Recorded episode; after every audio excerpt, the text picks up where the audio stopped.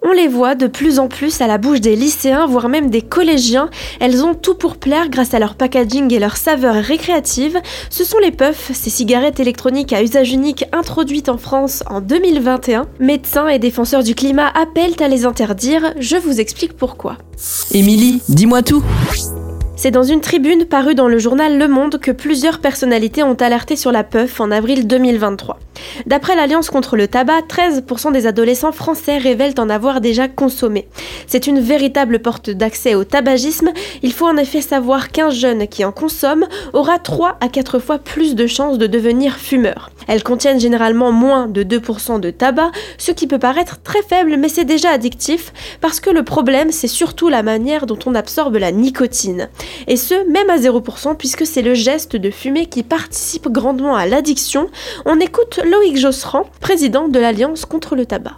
On est sur un produit sur lequel on va pouvoir tirer très fort très vite. Quand l'espace d'une seconde, la nicotine passe de ça au cerveau. Et puis sur un plus long terme, aujourd'hui, comme tous les liquides, et ça vient à nouveau d'être rappelé par le Conseil de santé publique, on ne connaît pas les effets sur le long terme de ces produits.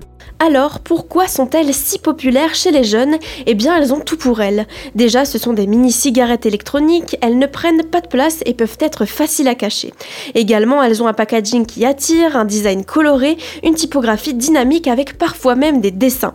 Et le plus important, elles diffusent des arômes sucrés ou acidulés comme des bonbons. Plusieurs goûts existent bubblegum, mangue glacée, choco-noisette, chamallow, raisin, ananas, pêche ou encore citron, de quoi ravir les palais des jeunes adolescents.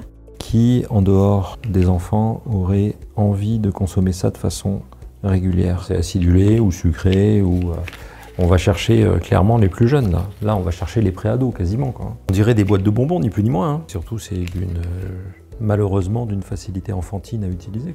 Donc c'est redoutable. Hein.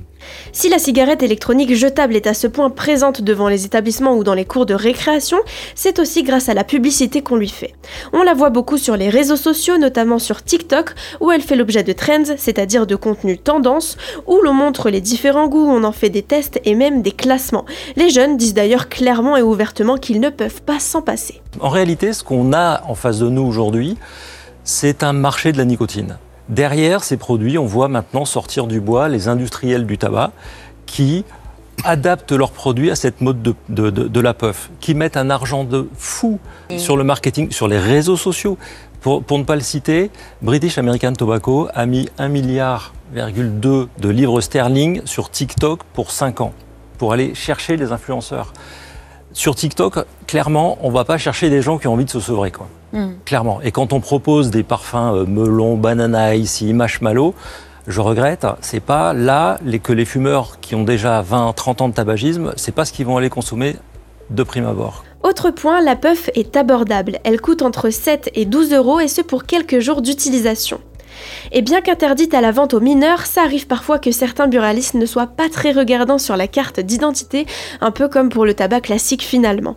Autre solution, c'est les procurer par quelqu'un d'autre ou encore sur internet. Les ventes peuvent se faire sur différents sites qui sont dédiés ou encore via les réseaux sociaux sur Instagram ou sur Snapchat par exemple par différents revendeurs. C'est quasiment du libre service là. Nous venons de faire une étude avec BVA, on se rend compte que un adolescent sur 10 entre 13 et 16 ans en achète sans problème. 1 sur 10. Donc ça se vend très bien en supérette, en bureau de tabac. Personne ne vérifie l'âge de ses enfants. Au-delà du piège qu'elle représente pour les adolescents, c'est également un fléau environnemental.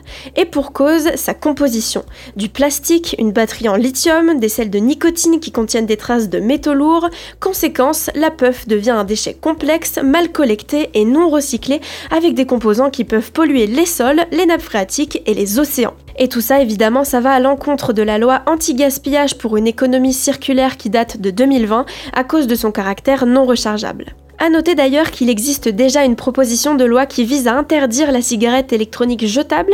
Elle a été déposée à l'Assemblée nationale en novembre 2022 et elle a déjà été signée par une trentaine de députés qui viennent d'horizons différents. Les différents signataires appellent donc à copier nos pays voisins, l'Allemagne et la Belgique, mais aussi l'Irlande, qui ont eux déjà interdit toute vapoteuse jetable.